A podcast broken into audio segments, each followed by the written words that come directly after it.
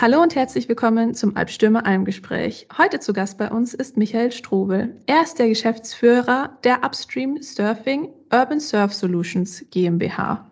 Hi Michael. Guten Tag. Neben mir sitzt wie immer mein Co-Moderator Felix. Servus. Und dann würde ich sagen, fangen wir direkt schon mal an. Ähm, Michael, magst du uns einmal kurz erklären, was ihr bei Upstream Surfing macht? Ja, sehr gerne. Hi, ich freue mich, dass ich heute hier beim Almgespräch dabei sein darf. Ähm, wir bei Upstream Surfing surfen gegen den Strom und bringen vertretbare Surflösungen mitten in die Stadt. Das ist so unser Slogan. Ähm, wir haben ein System entwickelt, womit man gegen die Strömung flussaufwärts surfen kann und das Ganze ohne in die Natur einzugreifen und dass es Energie verbraucht. Wie lange macht ihr das schon? Oder beziehungsweise wie lange gibt es Upstream Surfing schon? Ähm, das Ganze hat angefangen 2015, 2016. Äh, da habe ich meine Masterarbeit über das Thema geschrieben. Und äh, seit 2019 haben wir unsere erste offizielle Saison gestartet. Äh, also jetzt im dritten Jahr.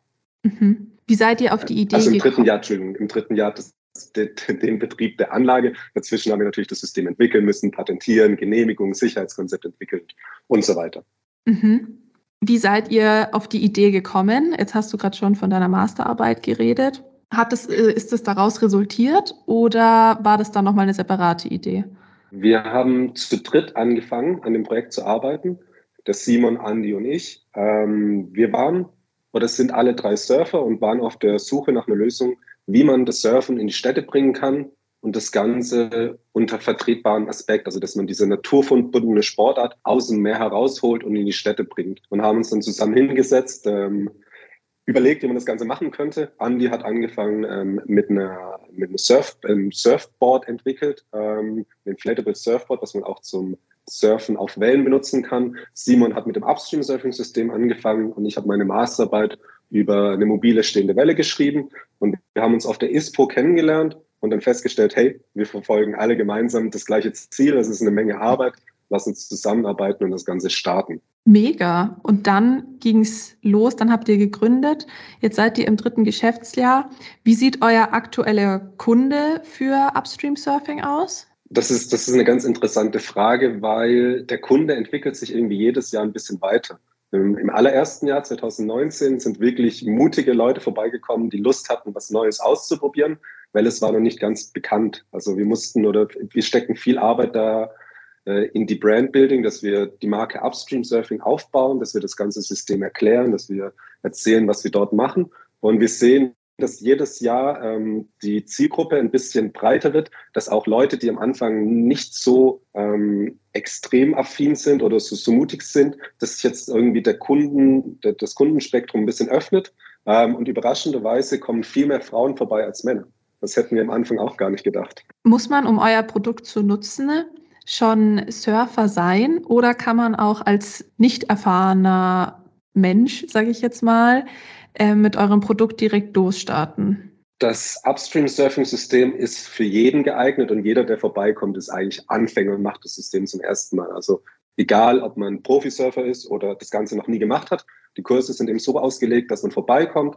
Man muss am Anfang ein Sicherheitsgespräch machen, dass man einfach erklärt, wie man sich sicher im Fluss verhält, wie man aus dem Fluss rauskommt, wie man auf dem Brett aufsteht. Dann wird das Ganze geübt im Schwimmen, dann das Ganze auf dem Surfbrett liegend und dann wird Schritt für Schritt gezeigt, wie man auf dem Surfbrett mit dem Seil in der Strömung aufsteht, wie man dort auf dem Bauch gleitet. Und wenn das alles gut funktioniert, geht's rüber ins Upstream-Surfing-System. Also es ist ausgelegt für jeden, egal ob man Erfahrung hat oder keine, ähm, weil es ist irgendwie eine komplett neue Bewegungserfahrung, die man dort macht. Mhm. Siehst du trotzdem Differenzen zwischen erfahrenen und unerfahrenen Personen? Das, das auf jeden Fall. Ähm, wenn man schon mal auf dem Surfbrett stand, äh, weiß, wie man dort aufsteht, wie man die Turns fährt, ähm, schafft man es viel schneller, das Ganze zu lernen. Aber es gibt auch einige Kunden, die uns auch überraschen und äh, mit einem guten Gleichgewichtsgefühl relativ schnell aufstehen. Was glaubst du, woran liegt es, dass ihr mehr weibliche Kunden habt als Männer? Oder dass Das mehr Frauen, äh, ja, Entschuldigung. Na, na, ist- das ist eine gute Frage, die stellen wir uns auch. Ähm, und ich glaube, das hängt damit zusammen, dass Frauen mehr diesen Rahmen schätzen, dass man das Ganze betreut, begleitet, beigebracht bekommt. Ich glaube, jemand, ähm, der jetzt Surfer ist und das ganze System sieht, ähm, würde eher dazu tendieren, jetzt selbst sich das Surfbrett zu schnappen, äh, sich irgendwo eine stehende Welle zu suchen und dann auf eigene Faust loszulegen, hätte dort mehr Mut. Bei, bei Frauen ist es einfach mehr, dass sie das schätzen, dass es Schritt für Schritt beigebracht wird. Und auch ähm, es ist eine ganz coole äh, Teambuilding-Maßnahme, die man dort macht, weil es kommen oft Leute zusammen, wir machen Gruppen bis zu acht Personen, die kennen sich nicht. Dann sehen sie, wie der Innen vielleicht ein bisschen schneller an ihnen vorbeiströmt. Sie alle zweifeln so ein bisschen, ob sie das heute hinbekommen. Und ähm, dann während dem Kurs merkt man so, wie man sich weiterentwickelt, wie man es schafft, auf dem Brett zuerst aufzustehen, an der Brücke, am statischen Seil ein bisschen rechts, links zu fahren und dann nachher am Upstream-Surfing-System, wenn man dann mit 20, 25 km/h gegen die Strömung flussaufwärts gezogen wird, ist es wirklich ein Gefühl, ähm, was sich sehr schnell anfühlt und das Ganze dann auch noch stehen hinzubekommen. Ähm, da entstehen äh, coole Situationen ähm, und ich glaube, das schätzen Frauen, Damen mehr bei bei solchen extremen ähm, Unternehmungen, dieses Gemeinschaftsgefühl vor Ort auch. Mhm. Wie sind die Kurse bei euch aufgebaut? Wie lange dauert so ein Kurs? Wie viele Kurse muss man belegen, um das gut zu können, sage ich jetzt mal? Das ist auch wieder unterschiedlich. Vom Prinzip her gibt es drei verschiedene Kurse, die wir haben. Wir haben einmal einen Schnupperkurs. Da geht es darum, wenn man noch überhaupt gar keine Erfahrung auf dem Surfbrett hat, ähm, kommt man da vorbei und kann zuerst mal die Basics kennenlernen, also wie liege ich auf dem Brett richtig, wie übe ich das Aufstehen am statischen Seil. Dann gibt es den Upstream-Surfing-Kurs, der geht drei Stunden, der Schnupperkurs geht eineinhalb Stunden. Da ist dann auch das Upstream-Surfing-System dabei, da wird alles beigebracht und wenn man dort Vorerfahrung hat, hat es schon Vorteile, macht aber auch nichts, wenn man äh, sich noch nicht auskennt. Und dann gibt es noch den fortgeschrittenen Kurs. Da ist die Grundvoraussetzung, dass man schon einmal da war und das System getestet hat. Da benutzt man dann einfach nur das System und da sind dann keine Coaches dabei, die einen direkt coachen und einem das beibringen, wie das funktioniert, die sind dann einfach nur zur Sicherheit da. Also wir haben einen Absicherungsposten flussabwärts, der, der sich darum kümmert, dass niemand abtreibt und eine Person, die das alles oberhalb an der Brücke ein bisschen koordiniert. Mhm. Das wäre nämlich jetzt tatsächlich meine nächste Frage gewesen. Jetzt haben wir eben darüber geredet, dass ihr Kurse macht, dass ihr dieses, dass ihr, dass ihr das Surfboard und die Technik dafür habt. Und jetzt wollte ich auch mal auf den Punkt kommen und fragen, wie funktioniert das Ganze eigentlich? Na, das ist ganz einfach gesagt. Ähm, wir haben ein Unterwassersegel, das die Strömungsenergie aufnimmt. Wenn eine Person auf diesem Segel aufsteht, wird die Strömungsenergie des Flusses übersetzt in einem Flaschenzug und so können wir jemanden bis zu 300 Meter gegen den Strömung flussaufwärts ziehen. Das hört sich jetzt alles ein bisschen kompliziert an. Es ist wirklich auch schwierig, genau zu erklären, sich das vorzustellen. Deswegen schaut einfach auf die Website upstreamsurfing.com. Da sind Videos. Und da sieht man nochmal genau erklärt, wie das System funktioniert. Mega cool. Wie viele Leute braucht man dafür für einen Kurs oder wie viele Mitarbeiter habt ihr generell bei Upstream Surfing? Ähm, für einen Kurs brauchen wir an Personal. Ähm, wir haben Surfcoaches, äh, die sind ausgebildet, äh, ausgebildete Rettungsschwimmer, haben einen Erste-Hilfe-Kurs und wir haben mit der Austrian Surfing Association eine Ausbildung speziell für das System entwickelt ähm, und wir nennen sie Surfcoaches. Ähm, davon brauchen wir zwei vor Ort. Eine Person, die den Kurs anleitet, ähm, die die Gruppe führt, äh, alles ähm, erklärt, wie es abläuft.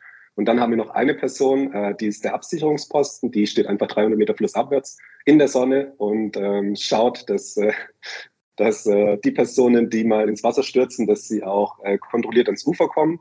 Oder gibt auch Tipps dann vom Ufer, wenn man eben am System startet, äh, was nochmal zu beachten ist. Teilnehmer, ähm, acht Stück in einem Kurs maximal. Und ähm, das Team von Upstream Surfing besteht aus ähm, Andy und mir. Wir beide sind die Geschäftsführer. Äh, dann haben wir noch die Cynthia, die macht das Marketing bei uns. Die Lisa, die ist für Events verantwortlich. Und dann haben wir noch dazu ähm, zehn Surfcoaches, die die Kurse machen. Und ähm, haben gerade noch zwei, die ihre Bachelorarbeit und Masterarbeit bei uns schreiben. Mhm. Da habt ihr ja dann einiges an Personal mit dabei. Ja, ja. Wir haben ein echt cooles Team und ohne das ganze Team würde das Ganze nicht so funktionieren. Und das Schöne ist, dass äh, zum Beispiel die Cynthia von Anfang an dabei ist. Sie hat bei uns eigentlich das Marketing gelernt ähm, und hat dort von Jahr zu Jahr wird sie immer besser. Und das Coole ist, dass man sieht, dass es auch immer besser funktioniert. Heißt, ihr wächst zusammen in den gesamten Aufgaben miteinander? Genau, das ist so das Ziel, was wir auch haben, weil es geht einmal darum, wir wollten irgendwie wenn wir schon eine Firma gründen und die Möglichkeit haben, dann wollen wir das irgendwie vernünftig machen. Ähm, wir wollen, dass wir langfristige Beziehungen haben, dass die Mitarbeiter bei uns mitwachsen können, dass das System wird komplett selbst von uns hergestellt. Wir haben das Patent äh, auf das System, wir machen das Marketing selbst und wir versuchen eigentlich alles selbst zu machen und alles irgendwie bei uns zu halten, weil wir der Meinung sind, dass das irgendwie wichtig ist, wenn man eine langsam gesunde, wachsende Firma aufbauen will, ähm, dass das irgendwie wichtig ist. Wie seid ihr denn überhaupt auf diese Idee gekommen? Das, das ist eine sehr gute Frage. Ähm, da sind ein paar Nächte und äh, Gehirnzellen draufgegangen auf die ganze Geschichte. Ähm, die, die ursprüngliche Idee für das ganze System hat der Simon gehabt. Ähm, der hat einfach irgendwie sich überlegt, dass es doch Sinn machen würde, die Strömungsenergie mit einem Flaschenzug irgendwie zu nutzen. Weil das Problem ist immer auch bei der Recherche in meiner Masterarbeit, ist, wenn man eine Surflösung in einen Fluss bauen will oder auch in einen See, geht immer ein baumaßlicher Eingriff einher. Und das ist schwierig, wenn wir irgendwie reingehen wollen in den Fluss, der Lebensraum für den Fisch und wir wollen reingehen wegen dem Freizeitsport ist schon klar, dass der Fisch irgendwie mehr Vorrang hat, weil er dort lebt. Äh, dann gibt es das Problem, dass eben schwankende Wasserstände sind, äh, dass wir Hochwasser haben, Geschiebetransport, Treibgut, äh, weswegen wir relativ schnell herausgefunden haben, okay, wir brauchen irgendeine Lösung, die nicht fest verankert ist oder nicht fest verbunden im Flussbett ist, die also schwimmt, sodass wir auch die wechselnden äh, Wasserschwankungen ähm, ausgleichen können. Und äh, unsere, unsere Herangehensweise war, dass wir einfach gesagt haben, wir wollen, dass das System keine externe Energie verbraucht. Und so haben wir uns lange hingesetzt, morphologische Kästen gebaut, Prototypen gebaut, das waren über zwölf Stück. Am Anfang sah es auch so aus, dass wir die Schwimmkörper, weil, weil wir sitzen, man, man denkt sich da, ja, man baut das und muss dann irgendwie die Schwimmkörper bauen. Ähm, aber wie macht man das denn, wenn man das noch nie gemacht hat? Und wir haben dann angefangen, äh, aus Stoffen solche Säcke zu nähen, die wir gefüllt haben mit so aufblasbaren Krokodilen, die wir aufgepumpt haben, sodass wir halt irgendwie einen Prototyp hinbekommen haben, der funktioniert hat. Das hat dann irgendwie so zwölf Prototypen gebaut, bis dann das irgendwann so weit war, bis es funktioniert hat. Und dann, als es funktioniert hat, Patent beantragt. Ähm, und dann dachten wir, cool, die ganze Arbeit ist erledigt. Äh, aber dann kam mal die Mammutaufgabe, das Ganze genehmigt zu bekommen, Sicherheitskonzept zu entwickeln ähm, und, und, und. Ich weiß jetzt gerade nicht, ob du es vorher schon erwähnt hast, aber wie lange hat euer Entwicklungsprozess von Anfang bis Ende gedauert? Ähm, ich würde selbst sagen, der Entwicklungsprozess ist noch gar nicht vorbei. Ähm, wir sind immer noch, wir, wir haben noch ein, zwei, äh, zwei gute Ideen in der Schublade, beziehungsweise Schublade ist eigentlich untertrieben. Seit 2020 arbeiten wir auch daran, das System weiterzuentwickeln zu einer Welle und haben dort äh, mit einer finnischen Firma angefangen, ähm, die äh, schon jetzt die Möglichkeit haben, in jedem See eine Welle zu bauen mit so einer Art U-Boot-Konstruktion. Ähm, also falls irgendjemand da ist, der gerade auf der Suche nach einem Wellenpark ist, bitte schreibt uns. Wir haben da äh, seit, seit letztem Jahr eine gute Möglichkeit, wie wir das jetzt machen können. Sind auch gerade dabei, Skigebiete zu kontaktieren, dass man das Ganze in Speicherseen, auch Badeseen und so weiter umsetzen kann. Und das Ziel ist eben, ihre Technologie aus dem See rauszunehmen, was aktuell durch eine Elektro-Winch gezogen wird und das mit unserem Upstream-Surfing-System zu kombinieren. Also das wollen wir einmal machen und das heißt Upstream Wave dann, was wir machen. Und wir haben letztes Jahr auch angefangen, äh, die ganze Sache weiterzudenken. Das Upstream Surfing ist wirklich nur der Anfang. Da haben wir eben eine super lustige Sportstätte, ein einzigartiges Erlebnis. Aber wir haben uns auch gedacht, wenn wir so ein cooles System haben, können wir das doch genauso gut auch nutzen für Energiegewinnung. Und haben letztes Jahr auch angefangen mit Upstream Energy mit dem Ziel, dass wir das System einfach nutzen, um auch Strom zu produzieren, um einfach so auch einen gewissen Teil zur Energiewende 2030, die in Österreich und Tirol stattfinden soll, beizutragen.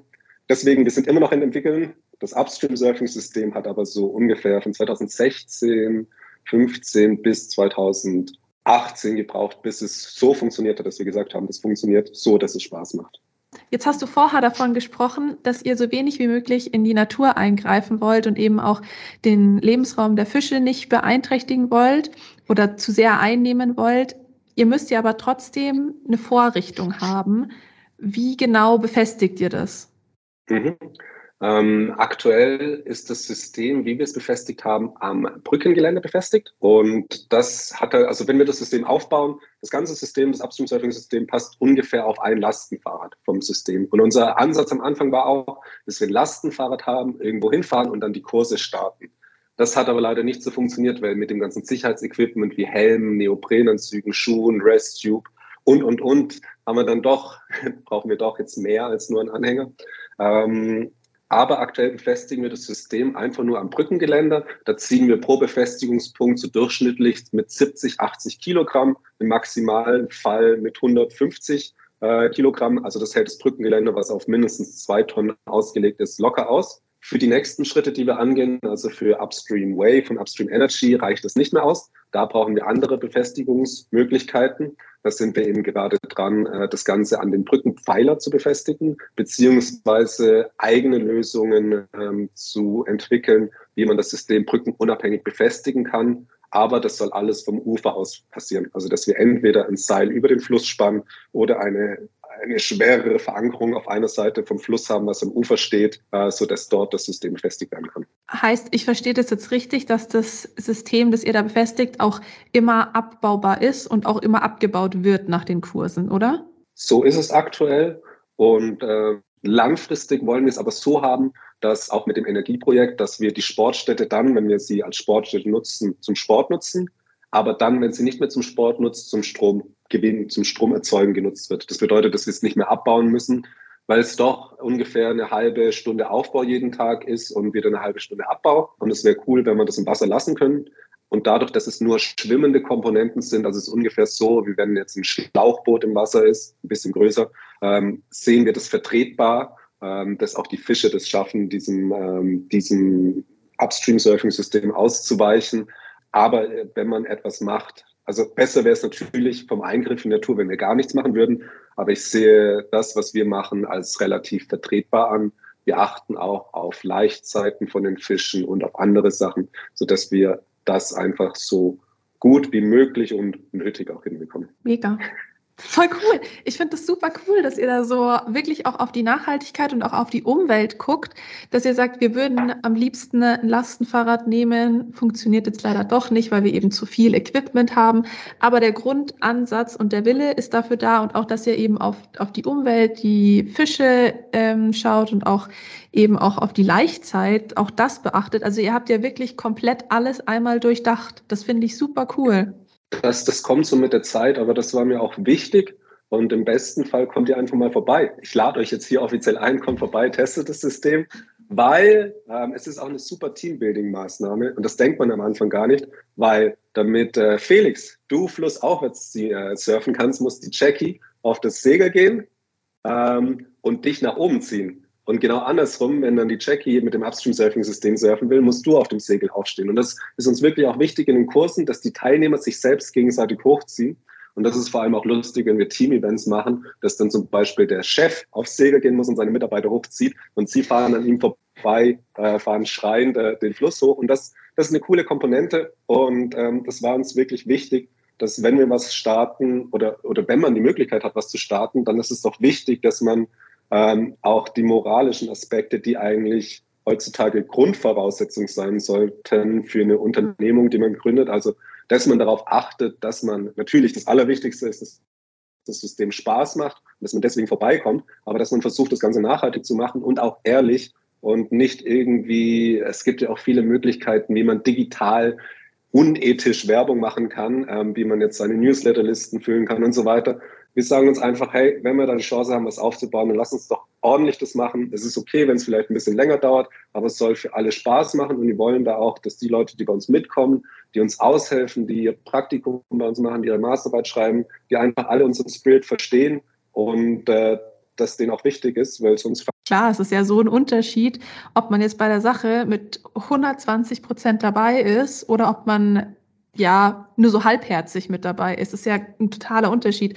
Und dass ihr da euren Spirit auch so weitergeben wollt an eure ganzen Mitarbeiter und auch darüber hinaus ähm, diesen Spirit auch mit euren Kunden teilen wollt oder mit den Teilnehmern der Kurse, weil ich finde, wenn man schon so einen Spirit hat, dann ist das schon, dann kann man es schon fast gar nicht mehr Kunde betiteln, sondern halt einfach ein Kursteilnehmer. Dann ist das mhm. super, super wichtig. Mhm. Aber es wäre auch gelogen zu sagen, dass es einfach ist. Also es ist da wenn man da mit einer gewissen ähm, Moral, Ethik rangeht, ähm, wird man oft auch in die Richtung geführt, dass oder sieht, okay, die und die Sachen könnten vielleicht schneller funktionieren. Und das ist wirklich auch Arbeit ähm, im Team, dass man da auch sich, sich treu bleibt. Und ich finde das super. Wir haben zum Beispiel die Anna die Praktikantin bei uns war. Ähm, die Marketingpraktikum gemacht hat, da wollten wir Ponchos bestellen, einfach die wir verkaufen. Und wir haben aber keine guten Ponchos gefunden, die zu einem vernünftigen Preis verfügbar waren. Wir konnten von Aponcho, hätten wir ähm, Ponchos bekommen, die in Wien hergestellt werden. Die waren aber viel zu teuer. Ähm, und dann war ich kurz davor in Asien, eben 20 Stück oder so zu bestellen. Und hat sie gesagt so, hey, Michael, das kannst du nicht machen. Wenn ihr sagt, wir sind jetzt hier nachhaltig, dann dann geht das nicht, dass wir das jetzt in Asien bestellen. Ähm, und das fand ich cool, dass eben so die, die Einstellung in der Firma auch ist, dass man sowas sagen kann. Und ich möchte das auch, dass da, egal ob man Praktikant ist oder ähm, jetzt Chef, dass einfach jeder seine Meinung beiträgt und eben auch, auch sich ähm, dafür einsetzt, dass das Ganze so bleibt. Das finden wir auch super wichtig. So leben wir tatsächlich auch. Unsere Chefs legen da auch einen ganz großen Wert drauf, dass bei uns wirklich jeder mit gleichen Teilen eine Berechtigung hat und ähm, auch jede Stimme gehört wird. Das ist dann, bei uns ist auch der Teamgedanke viel größer als in anderen Unternehmen, würde ich jetzt mal sagen. Deswegen finde ich es mega cool, dass ihr das auch so handhabt. Unheimlich wichtig, finde ich. Und auch, glaube ich, der entscheidende Punkt, wie man heutzutage auch Mitarbeiter an Firmen bindet. Weil das ist ja auch ein großes Problem. Wie schaffe ich das, dass äh, ich nicht nur eine Qualifikation auf dem Lebenslauf von einem Mitarbeiter bin, sondern wie schaffe ich es wirklich, der Person eine sinnvolle Aufgabe zu geben. Und ähm, das habe ich in meiner Zeit bei Red Bull auch gelernt, auch wenn es sich jetzt ein bisschen ähm, kontraproduktiv anhört. Äh, oder, oder nicht, weil Red Bull ist jetzt nicht die nachhaltigste Marke, aber dort habe ich wirklich gesehen, Dort bekommen Menschen ähm, Aufgaben, wo sie ihre persönlichen Interessen auch dahinter haben, wie zum Beispiel organisiere eben Red Bull Rising High, ein Event, ein neues Wakeboard-Event. Da wird auch ein Wakeboarder aus der Szene, Szene, genommen, der das umsetzen soll. Und so schaffen wir es wirklich, die Leute auch zu motivieren für Projekte. Und das ist wichtig heutzutage, glaube ich. Ich glaube auch, man sieht ja auch ganz viele große Unternehmen, die totalen Personalwechsel haben. Ich finde, viel Personalwechsel strahlt ja auch immer aus, dass die Mitarbeiter nicht zufrieden sind mit dem Unternehmen. Und gerade wenn man Motivation hat und gerade wenn man einen geringen Personalwechsel hat und eine sehr hohe Motivation bei den Mitarbeitern, das verändert das komplette Arbeitsklima. Man geht ganz anders an die Sache ran, man hat einen ganz anderen Team Spirit und ich finde das super wichtig. Mhm.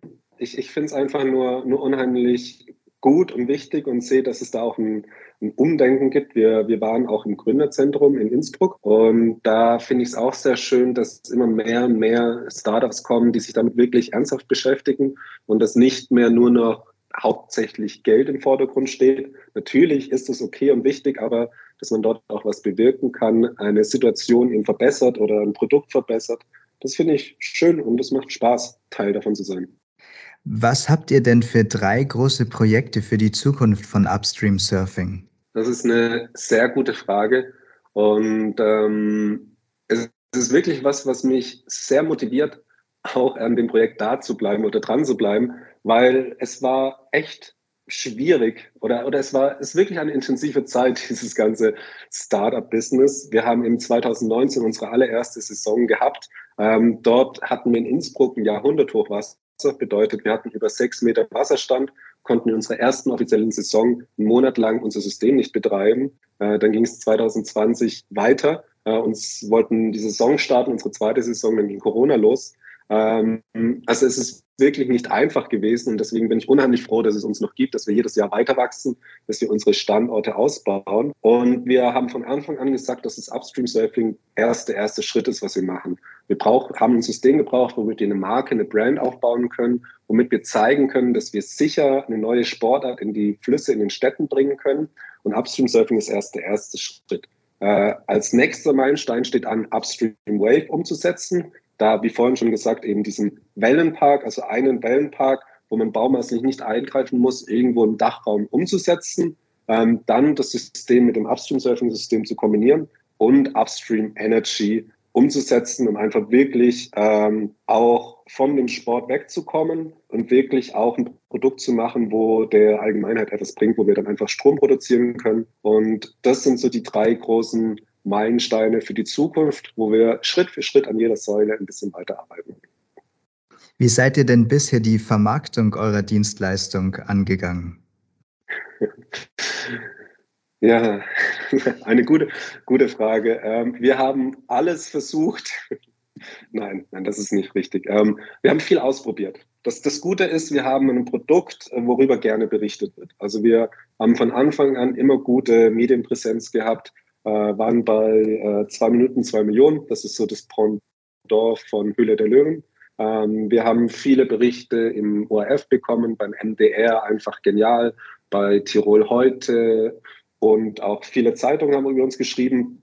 Das ist einmal ein wichtiger Kanal, um einfach die Marke aufzubauen, aber das hilft einem noch nicht, um Tickets zu verkaufen.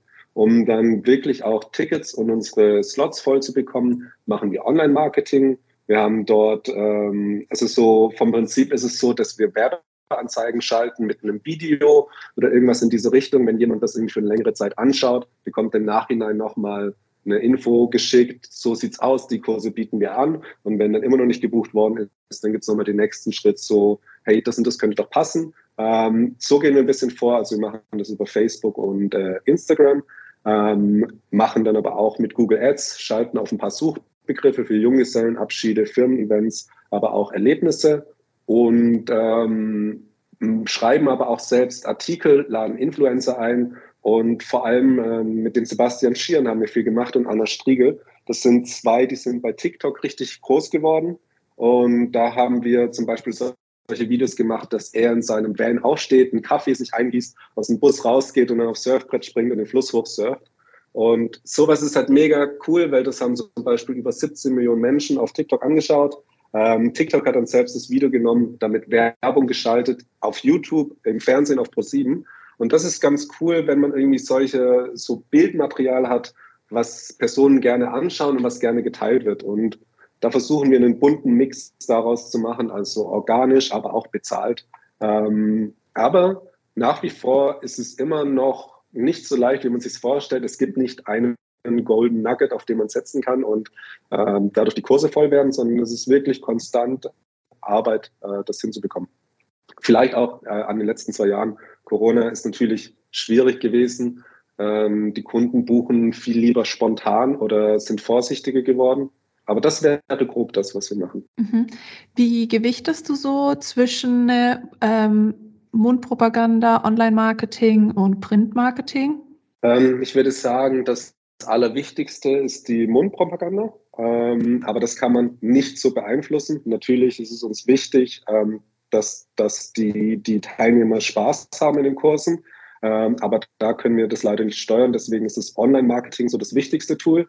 Print sehe ich ein bisschen schwierig, ähm, weil man es schlecht tracken kann und es doch relativ teuer ist. Ähm, deswegen versuchen wir printmäßig immer über Berichte, äh, Artikel, Saisonstart, Kooperation was zu machen und eher das Hauptgeld, was wir ins Marketing stecken, in die Cynthia und äh, in dann, ähm, in das, in dann die, die bezahlte Werbung zu stecken. Wie ist es dann bei euren Kunden, wenn ihr jetzt ähm, Mundpropaganda habt oder eben Print? Fragt ihr dann danach, wie die auf euch aufmerksam geworden sind? Also jetzt ähm, beim Online-Marketing kannst du es ja tracken, da hast du ja jeden Klick und dann eben auch den Kauf mit dem Ticket. Aber wie ist es bei den anderen äh, Geschichten, sage ich jetzt mal, weil man kann sie ja so schlecht tracken. Habt ihr dann auch so ein Verfahren, wenn jemand irgendwie ein Ticket kauft, dass jemand, dass ähm, ihr den Kunden äh, auswählen lasst, worüber sie auf euch aufmerksam geworden sind oder wie läuft das? Habt ihr da, habt ihr da was? Also wir machen nach jedem Kurs kriegt man eine Nachbearbeitungs-E-Mail, wo einfach dann drin steht, vielen Dank, dass du da warst. Es gibt Fotos von dem Kurs, die bekommst du hier. Und es wäre nochmal nett, äh, wenn du hier das Feedback dazu gibst. Aber es ist noch, da gibt es noch einiges zu tun, was wir machen können. Aber wie ihr auch gehört habt, das, dieses Online-Marketing ist jetzt nicht der Hauptfokus, wo wir unseren Fokus drauf lenken. Es gibt noch viele andere Sachen, die wir machen. Das ist nur Mittel zum Zweck. Und äh, ich glaube, es ist auch ein Fass äh, ohne Boden, äh, wenn man sich damit wirklich beschäftigt. Ähm, und wir tracken das Ganze ein bisschen, aber haben da auch noch viel Luft nach oben. Äh, wir machen das, wenn wir Anfragen für Gruppenevents, für Junggesellenabschiede haben, fragen wir direkt an, hey, woher habt ihr über uns gehört, dass wir einfach lernen, passt es mit den Suchbegriffen, die wir setzen. Wir machen auch solche Usability-Tests. Das versuchen wir einmal im Jahr zu machen, dass wir einfach ähm, das ist auch in Verbindung mit dem ähm, Startup Center hier, mit dem Inkubator in Innsbruck, dass wir einfach den Kunden direkt an den Computer setzen und sagen, hey, du willst für deine Freundin ein cooles Erlebnis buchen, was gibst du dafür ein? Oder du suchst ein Firmen-Event oder einen Junggesellenabschied, was gibst du ein? Und dann, dass wir das Ganze ein bisschen anschauen, wie das funktioniert, sodass wir da ein bisschen mehr lernen können, dass wir einmal, das ist immer eine große Diskussion zwischen Cynthia und mir, ähm, sie möchte alles Daten und Zahlenbasiert machen und ich möchte doch auch ein bisschen das nach Gefühl machen. Und ähm, daraus entstehen gute Diskussionen und ich glaube, der goldene Mittelweg ist es. Wir grinsen uns hier gerade so an, weil es bei uns genauso ist. Wir haben, wir haben genau die gleichen äh, Baustellen, sage ich jetzt mal. Aber ich glaube, das ist auch ganz gut, um ehrlich zu sein, weil jeder mhm. hat seine Expertise, jeder hat seine Meinung und auch da wieder den Mittelweg zu finden, ist, glaube ich, super wichtig. Das war zum Beispiel bei mir auch ganz wichtig. Die, die Cynthia hat überhaupt nichts mit Surfen zu tun. Äh, und sie macht bei uns das Marketing. Und das war eben wichtig, weil irgendwie das ganze Gründerteam, ähm, wir sind alle Surfer, äh, machen das aus diesem Grund heraus. Und wir haben halt schon unsere Scheuklappen auf und wir wollten eben jemanden da haben, der eben die Person versteht, die zum ersten oder die mal Surfen ausprobieren will oder noch nie da war, dass sie einfach auch das richtige Wording dafür findet. Und ich glaube eben genau auch dieser Mittelweg, wie wie du das gerade gesagt hast, ist das, könnte das Richtige sein. Schön, ja, mega schön. es soll ja Spaß machen. Es soll ja Spaß machen. Und das mhm. Wagnis gehört ja auch dazu. Ähm, und das ist auch ganz wichtig zu sagen. Ähm, ich habe neben meinem Studium viereinhalb Jahre für Red Bull gearbeitet. Und man sieht ja immer nur, was sie Gutes machen. Aber was dabei nicht auffällt, ist halt, der ganze Prozentsatz, der nicht funktioniert. Sie haben halt ein viel größeres Budget und sie probieren extrem viel aus und vieles funktioniert nicht. Aber die Sachen, die funktionieren, die äh, kriegen dann viel Aufmerksamkeit und das gehört halt einfach dazu. Ja, klar, ist ja eine ganz logische Schlussfolgerung. Und wenn man eben nicht dieses Budget hat, dann muss man eben ein bisschen genauer schauen, was man macht und äh, was man halt eben auch nicht macht. Wie sieht es denn bei euch in der Kommunikation nach außen aus? Was ist denn da bei euch am wichtigsten? Du hast jetzt gerade schon das Wording von der Cynthia angesprochen, das sie vielleicht verwendet, aber wie, wo sind da eure Fokuspunkte? Hm, ganz am Anfang dachten wir, dass es irgendwie wichtig wäre, diese Nachhaltigkeit des Systems herauszuarbeiten, haben dann aber doch relativ schnell ge gemerkt, dass Nachhaltigkeit sich nicht verkaufen lässt. Äh, also wir haben das dann auch umgemünzt. Es geht wirklich darum, dass es um Spaß geht, um ein einzigartiges Erlebnis, was man beim Upstream Surfing haben kann. Das ist das, was verkauft. Ähm, und Nachhaltigkeit und Teamarbeit sind solche Bonusfaktoren. Das ist nochmal wichtig, das, äh, das irgendwie herauszufinden. Und das ist irgendwie auch das Interessante, dass sich das jedes Jahr weiterentwickelt und man nicht einfach mit dem Kunden, den man sich definiert hat für 2019, äh, der hat sich immer wieder weiter und weiter äh, entwickelt und ist jetzt auch von einem Kunden zu einer Kundin geworden. Ähm, und das ist eben auch wichtig. Und äh, dass man da einfach nicht stehen bleibt, sondern immer mit offenen Augen ähm, in der Welt ist und auch äh, seine Zahlen anschaut. Ich hoffe, das war deine Frage, oder? Ja, das war, das war meine Frage so umfangreich, dass ich gar nicht mehr weiß, was ich nachfragen soll, weil normalerweise frage ich ja immer hinterher. Wenn ich zu viel rede, ich kann auch kürzer antworten. Nein, nein, nein, nein, nein, nein. Ganz, ganz und gar nicht. Nein, das ist eine super schöne Antwortlänge immer. Ähm, sind aber auch spannende Fragen. Und es sind wirklich auch Fragen, die, die einen beschäftigen, weil man, ja, man macht es ja die ganze Zeit, man beschäftigt sich dafür. Und wenn mal etwas nicht so funktioniert, ähm, ist halt die einzigste Ressource oder die Ressource, die am schnellsten und am einfachsten verfügbar ist, die persönliche Zeit.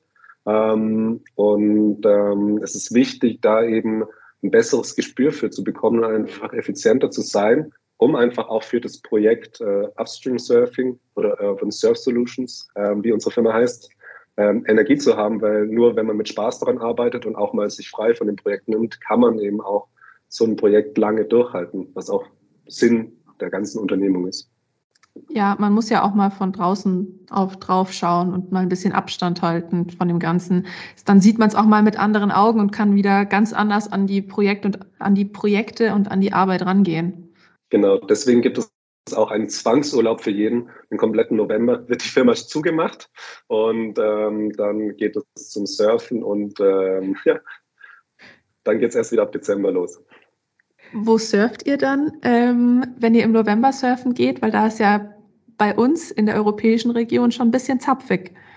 Ja, da kommt man wieder an den Punkt, äh, wo dann eben selbst, wenn man sich an die Nase fassen müsste, wir gehen reisen dann. Also äh, letztes Jahr waren wir in, ähm, im November waren wir in Guatemala, ja, Guatemala, davor auf einer kleinen Insel in Indonesien, Rote Island, Ecuador, Galapagos-Inseln. Also da gibt es richtig schöne Spots, wo man hingehen kann. Und wichtig ist da immer, dass man irgendwie eine schöne, ruhige Stelle findet, wo man abschalten kann, wo man einfach äh, das Leben genießen kann, ein bisschen surfen, runterkommen und sich darüber Gedanken macht, ob das, was man macht, auch noch das Richtige ist. Mhm. Wenn du da von wir sprichst, sprichst du dann da von euch drei äh, Gründern oder sprichst du da vom gesamten Team? Wie groß ist die Truppe, die da dann im November im Zwangsurlaub surfen geht? Ähm, das, das, das ist dann einfach, wir machen dann alle separat Urlaub, weil wir haben uns dann lang genug das Jahr über gesehen. Die Sommer sind intensiv, wir machen Veranstaltungen, äh, die Kurse, machen das alles und da ist auch mal okay, wenn wir uns nicht sehen. Der Andi hat auch zwei Kinder und ähm, also jeder macht das ein bisschen unterschiedlich. Ähm, aber das Wichtige ist, dass wir uns diese, diesen Freiraum auch nehmen und das wollen wir auch beibehalten. Super. Ja, wie gesagt, ist ja extrem wichtig auch. Und auch, dass man sich auch die Frage stellt, ist es gerade überhaupt noch das Richtige, was ich da gerade mache? Und ähm, mhm. ist, es die, ist es mein Ziel? Ist es wirklich die richtige Richtung? Das alles nochmal zu hinterfragen, finde ich auch super wichtig, weil meistens hat man ja dann irgendwie seinen Trott erreicht und ähm, ja, arbeitet dann so vor sich hin, ohne das Ganze zu hinterfragen und gerade auch mal die Zeit dafür zu nutzen und das umzudenken und nochmal anders an die Situation und an die Projekte und einfach an die gesamte Arbeit ranzugehen, finde ich super gut. Mhm. Sehe ich, sehe ich genauso. Aber wie gesagt, hört sich alles wieder einfacher an, als es wirklich letztendlich auch ist. Äh, es passiert schon oft, dass man in den Alltagstrott kommt muss dann wirklich auch schauen, dass, es, äh, dass man wirklich schaut, was sind meine Antriebe, was ist der Grund, warum ich das mache, sind wir dem noch treu und, und, und. Es ist jetzt nicht so, dass es von alleine passiert. Mhm. Hattest du auch schon mal Momente, wo du dann in der Überlegung gesagt hast, nee, irgendwie sind wir da gerade im falschen Flusszweig gelandet? Wir, wir sind schon öfters abgetrieben, äh, ja, das ist schon öfters passiert, ähm, aber das, das, hat, das haben wir mal so schön, das hat mich mal jemand gefragt, wie würdest du irgendwie dein Projekt beschreiben? Und dann habe ich gesagt, am besten ähm, beschreibt es eigentlich die Dauerwelle. Wir funken die ganze Zeit, ziehen das durch. Ähm, manchmal bin ich stärker am Funken, manchmal hält das Team äh, die Idee, die Vision nach oben. Und das ist eben cool. Also es gibt da natürlich auch Selbstzweifel, macht es Sinn, ist das alles richtig, vor allem in einer Zeit, wo man sich auf eine Dienstleistung spezialisiert hat und dann Corona kommt, ähm, man Schwierigkeiten hat, die Systeme genehmigt zu bekommen, weil die Behörden eben Angst haben, dass sich Menschenansammlungen auf der Brücke versammeln. Es gibt keine Termine mit Behörden, wo man dann einen Lokalaugenschein macht, um, die, um die, den letzten, die letzten Bescheid freizugeben und so weiter. Und da geht man schon durch, durch schwierige Zeiten, ähm, aber die Vision trägt das Ganze. Und das ist wichtig. Jetzt hast du uns ja von Upstream Surfing schon sehr ausführlich berichtet. Ähm, wie ist denn die aktuelle Customer Journey für, den, für die Buchung eines Kurses? Mhm.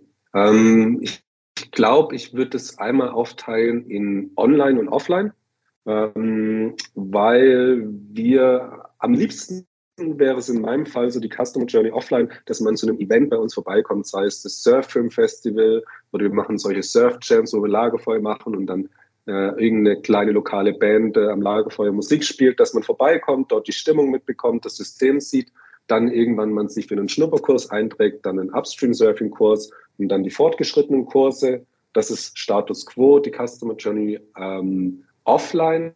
Online funktioniert das Ganze so, wie vorhin schon angesprochen. Entweder man sucht nach einem Erlebnis, kommt dann auf unsere Website oder sieht ein Video, ähm, kriegt dann danach in einem Art Funnel äh, weitere Informationen zugespielt zu uns oder man trägt sich einfach in den Newsletter ein und dann auch erster Schritt Schnupperkurs oder Upstream Surfing Kurs und dann fortgeschrittenen Kurs. Und für die längere Vision ist dann eben so das Upstream Surfing kann man eher so einordnen als Erlebnis. Das wird jetzt nie so eine Sportart werden, die einmal das Surfen im Meer ersetzt. Das soll es auch gar nicht.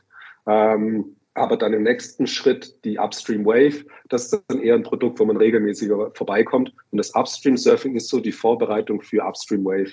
Also auch später, wenn das, dieses Wellensystem funktioniert, heißt es nicht, dass wir dann das Upstream Surfing aufhören, sondern es wird nach wie vor noch genauso das Upstream-Surfing-System gehen und damit erlangt man sein Können, um dann auf die Welle zu gehen, sodass man Schritt für Schritt ähm, das weiterlernen kann und dann für die Zeit, wo das System nicht betrieben wird, dass es dann eben zur Stromgenerierung benutzt wird.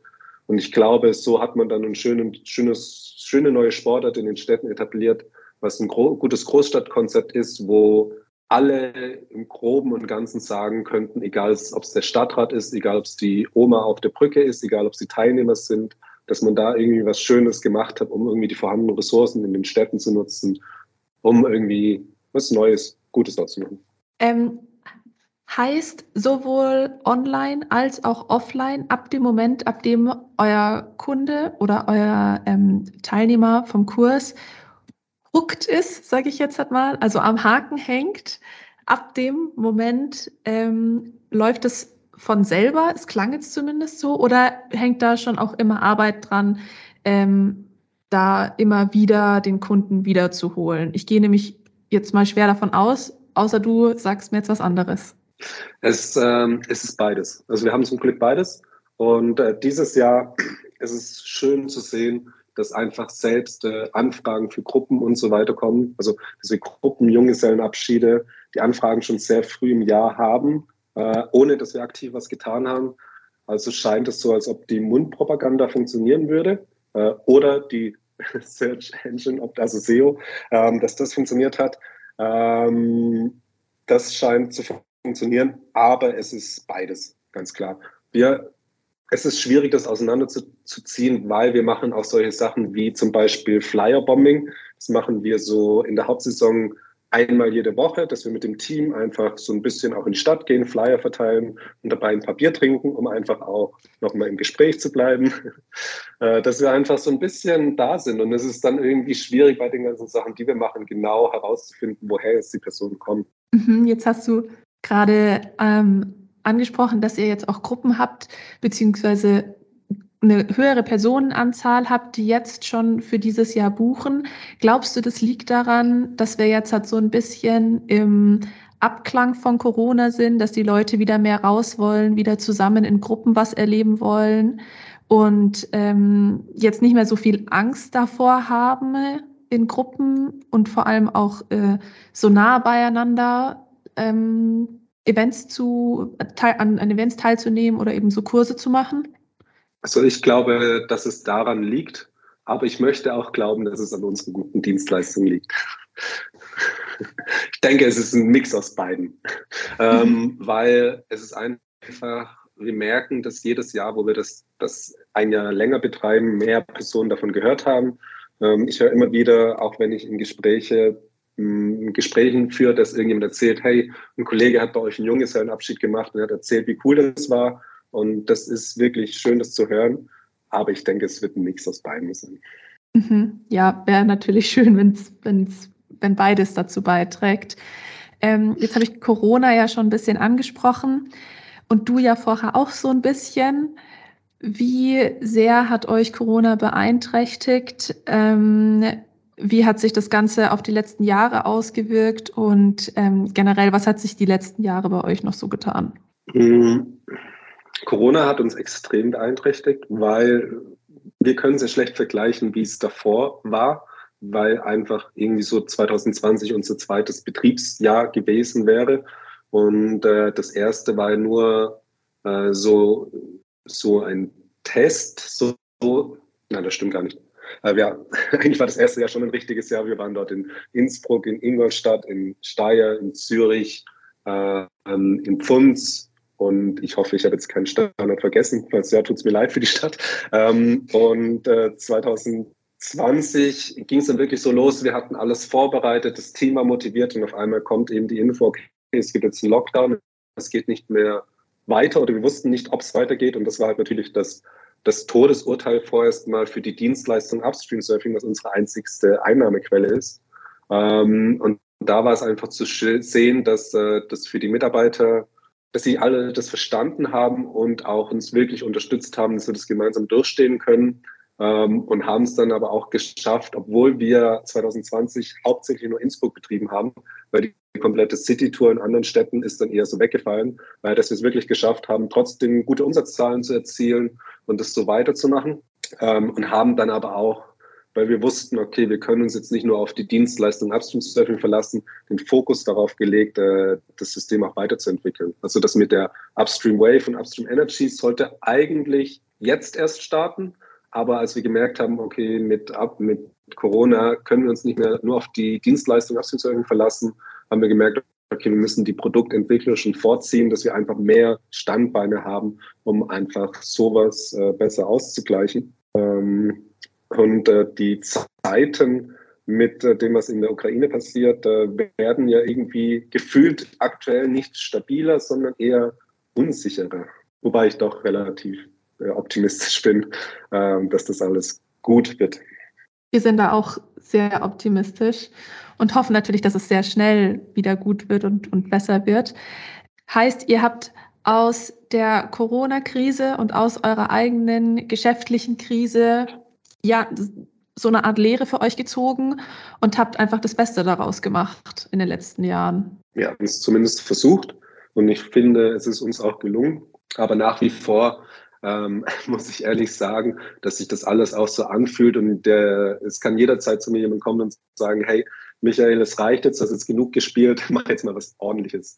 Also vom Prinzip, ähm, es fühlt sich immer noch so ein bisschen an wie so eine Blase oder ein Traum. Ähm, und es gibt noch so viele Sachen, die, die wir machen wollen. Ähm, es gibt viele Abhängigkeiten, Genehmigungen von den Kunden, von dem, Hoch, äh, von dem Wasserstand und so weiter. Ähm, dass äh, wir einfach gemerkt haben, dass es sinnvoll ist, wenn wir das Ganze nachhaltig, ganzheitlich gestalten wollen, dass wir auch mehr Standbeine brauchen.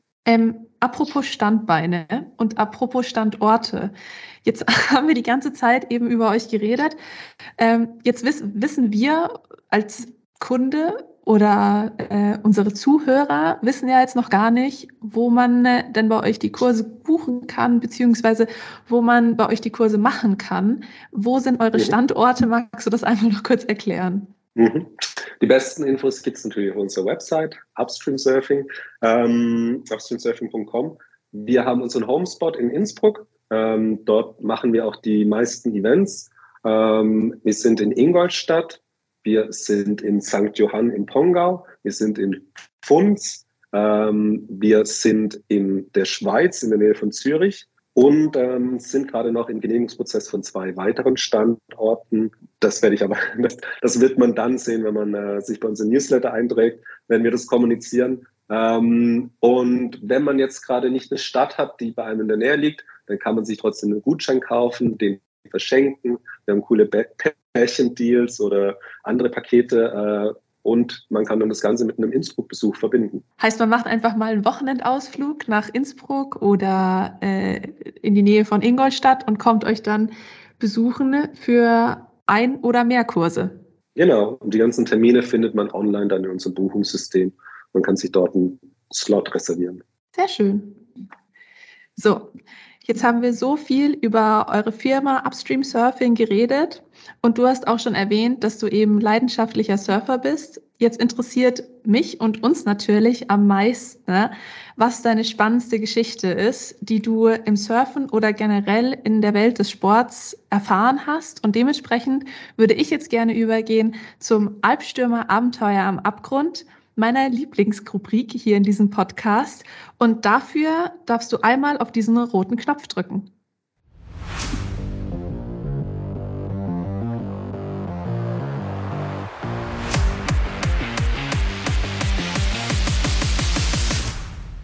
Meine wildeste Geschichte ist eigentlich ähm, eine emotionale Geschichte. Ich habe viele erlebt in den letzten Jahren beim Surfen und beim Skifahren. Wir waren, ähm, wir waren in, in, Panama, da hat mich ein Alligator eine Flussmündung überrascht. Ich habe eine Lawine ausgelöst beim Skifahren oder ähm, ein Kollege hat vor mir einen, einen großen äh, Bike-Crash gehabt, als wir auf einer einsamen Insel beim Surfen waren. Wir waren in Ecuador und es gab ein Erdbeben und haben dann da mit der Familie ein Haus gebaut. Aber was, was mich wirklich am meisten bewegt hat, war ähm, die Corona-Geschichte. Denn irgendwie das größte Abenteuer, was ich bisher gemacht habe, ist das Upstream Surfing. Und ähm, 2020, als Corona kam, standen wir kurz vor einem, wirklich vor einem Abgrund und wir wussten nicht mehr, wie es weitergeht, ähm, ob wir weitermachen sollen und können. Und da haben Freunde und meine Freunde eine coole Aktion gestartet und das hieß Helft gegen den Strom. Und ähm, da konnte man Geld spenden, um eben Upstream Surfing zu helfen. Und sie haben dann ein schönes Video gemacht, wo Leute Gutscheine gekauft haben oder einfach so Geld gespendet haben. Dann ähm, habe ich in so einem Ball, was wie so eine Puppe, die man mit einem Stock zerschlagen muss, die ich aufschlagen durfte. Da war dann eben äh, das Video drin äh, und wir haben dann einfach Geld gespendet bekommen, sodass wir so die erste Zeit, bis Corona wieder losgeht, überbrücken können. Und äh, das ist das Verrückte, obwohl ich schon viele wilde Geschichten irgendwie erlebt habe beim Surfen oder auch beim Skifahren, ist das irgendwie was, was mir am meisten in Erinnerung geblieben ist und mich irgendwie auch am meisten bewegt hat. Diese Unterstützung in so einer schwierigen Zeit. Liegt es daran, dass du gesehen hast von all den Leuten außen oder außerhalb von dir, dass wenn viele Leute zusammenhalten und ein Ziel haben, dass man das dann auch erreichen kann? Mm, ja, einmal irgendwie, dass so eine gemeinsame Energie vorhanden ist, aber auch ähm, den Rückhalt zu sehen von Freunden, von Kunden ähm, und Teilnehmern, die das gut finden, was sie machen, sodass man, dass man irgendwie nochmal eine Bestätigung bekommt, es macht Sinn, das Ganze weiterzumachen. Und das ist, äh, glaube ich, das, was, was einmal viel im Leben ausmacht, den, den Sinn zu finden, was man macht ändert ja auch total viel am Mindset, wie man die ganze Sache angeht. Ob man das jetzt wirklich als Krise sieht und denkt, oh Gott, das schaffen wir eh nicht, oder ob man eben den Rückenwind spürt, das macht ja einen ganz großen Unterschied. Mhm. Auf jeden Fall. Das würde ich sagen. Jetzt sind wir leider am Ende unseres Podcasts und am Ende stellen wir immer die eine Frage, die ganz große Frage, nämlich Albstürmers Big Question. Und zwar, was ist der Sport für dich? Ähm, schade, dass wir schon am Ende sind, aber ich denke, wir haben jetzt genug geredet. Äh, das passt schon. Vielleicht können wir eine neue Runde machen oder, oder was auch immer. Ähm, die Sport ist für mich sehr wichtig im Leben. Ähm, ich habe zwei Sportarten, die ich mit Leidenschaft verfolge. Das ist einmal Skifahren äh, und Surfen. Und für mich war wichtig, für eine Sportart äh, zu Hause zu finden. Deswegen habe ich mich für Innsbruck entschieden, dass ich in Innsbruck Skifahren gehen kann und nur noch für das Surfen reisen muss. Ähm, und äh, im Sport mit den Reisen mit Freunden im Camper, auf einzelne, einsame Inseln, Skitouren, ähm, ist das, was am schönsten ist, die gemeinsamen Erlebnisse, die man dort erlebt und vielleicht gemeinsam auch ein bisschen die Grenzen auszuloten, was möglich ist. Und das macht für mich einfach Sport aus und bedeutet für mich auch Freiheit. Wunderschön. Das habe ich übrigens abgelesen von einem Buch, das ist nicht von mir. heißt Freiheit und Heimat einfach zusammengefasst, oder? Ich glaube, es zählt nicht für jeden, aber für jemanden, der gerne Sport macht. Cool. Sehr, finde ich super schön. Kann ich so stehen lassen. Also Zusammenhalt, man hat äh, seine Leidenschaft an dem Ort, an dem man wohnt, oder zumindest eine der Leidenschaften, und ähm, kann das verknüpfen, indem man dann eben auch noch reist und die zweite Leidenschaft auslebt. Ja, warum nicht? Ist doch super schön. Mhm. Sehe ich genauso. Dann, wie Felix ja schon gesagt hat, sind wir leider schon am Ende. Das war jetzt schon die letzte Frage von uns aus an dich.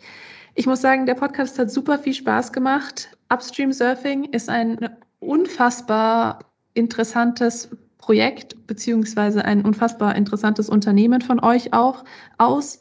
Und auch die kommenden zwei Projekte, die ja gerade so ein bisschen in den Startlöchern sind und wirklich noch ausgebaut werden können und auch ausgebaut werden von euch, so wie du es ja erzählt hast. Da ja, kann ich eigentlich nur Danke sagen, dass du das mit uns geteilt hast heute, dass du da warst. Es hat uns super viel Spaß bereitet und ähm, vielen Dank an dich. Vielen Dank, dass ich Teil davon sein durfte. Gerne wäre ich persönlich vorbeigekommen. Und ähm, vielleicht als Abschlusswort für die, die zuhören, wenn ihr das, was wir machen, gut findet, ähm, hilft schon so eine Kleinigkeit, wie einfach uns auf unseren Kanälen zu folgen, sich in den Newsletter einzutragen ähm, vielleicht auch ein Ticket verschenken an jemanden oder vielleicht den nächsten Teamausflug mit dem Team zusammen zum Upstream-Surfing zu machen. Und falls ihr einen See herumliegen habt, irgendeinen Stadtrat kennt oder was auch immer und ihr dort einen Wellenpark hinbringen wollt, äh, wir haben das gerade frisch gestartet und haben da die Möglichkeit dazu. Kontaktiert uns. Äh, wir haben da Lust drauf, das umzusetzen. Vielen Dank euch. Perfekt. Genau so lassen wir das stehen. Schaut bei denen vorbei, schaut bei Upstream Surfing vorbei, supportet sie. Ist ein Hammerprojekt, wie wir heute schon erfahren haben. Dementsprechend nochmal danke und auch danke fürs Zuhören an unsere Zuhörer und bis zum nächsten Mal. Ciao. Servus. Tschüss.